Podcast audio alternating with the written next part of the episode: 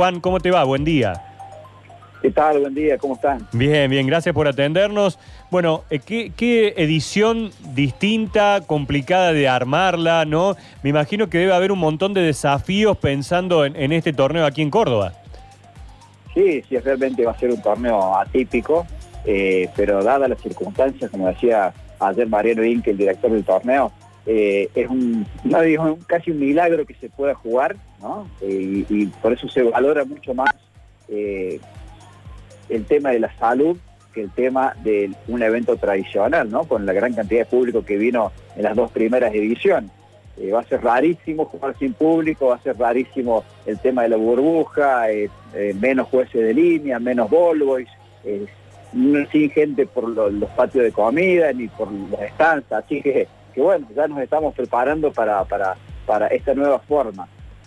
Yo pensaba, eh, cuando escuchaba ayer la, la presentación, los que hemos podido estar en las oportunidades anteriores que se hizo, esto de ir, ver el, el paseo, dar una vuelta por los stands, los chicos con los juegos, eh, la- las promociones, y eso, digamos, no- no va a haber nada en este sentido, ¿no? Va a haber directamente juego en las canchas, los jugadores y muy poquita gente más.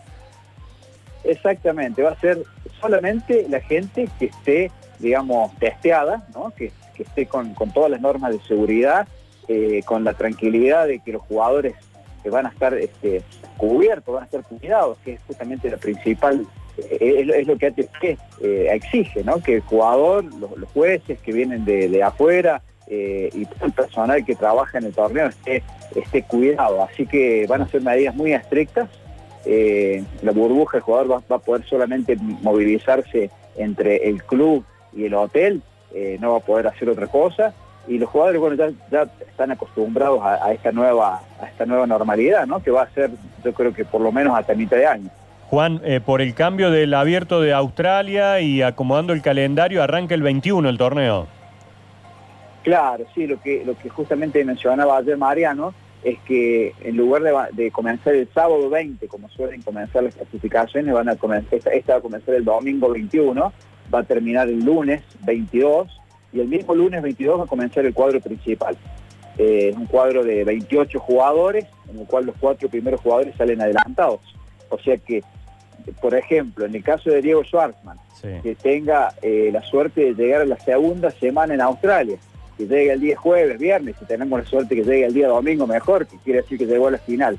Eh, él recién jugaría el día jueves en Córdoba, o sea Claro. que tiene un margen de tiempo eh, como para acomodarse con los horarios, con el viaje tan largo, con la diferencia, ¿cierto?, de superficie, así que no va a ser, no van a ser las condiciones óptimas para él, pero en el caso de que termine su participación la primera semana o el día lunes de la segunda, tiene mucho tiempo para acomodarse con, con todo lo que te, te decía recién. ¿De, de quién hablamos? ¿Del Peque y qué, qué otros tenistas destacados pueden estar?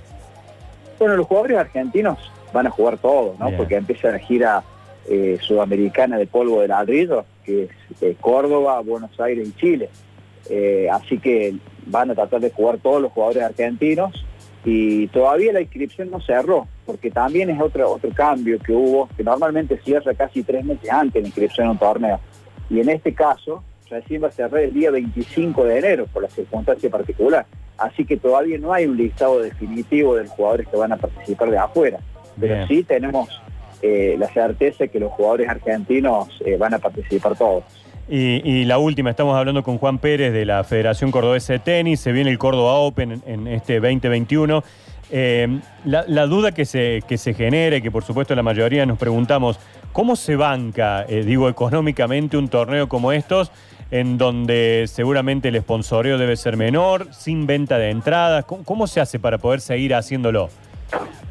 Bueno, eh, a ver, eh, este torneo, cua- cuando los organizadores firman un contrato por 10 años con opción a 10 años más, eh, es que porque prácticamente tienen cerrado todos los costos con sponsors Claro. y con la televisión.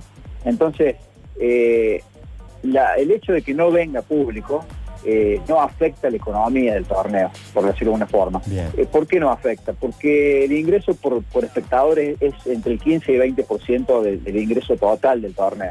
O sea, no es representativo por más que venga muchísima gente, aunque sí le da el marco eh, espectacular que tiene un torneo con, con 5.000 personas, con 4.700 como tuvo el año pasado la cancha central. Eh, entonces, al tener un torneo económicamente solventado eh, con otros sponsors, es que está la tranquilidad de los organizadores de querer hacerlo. Sumado, sumado a que al jugarse sin público, ATP autoriza que se pague la mitad del prize money.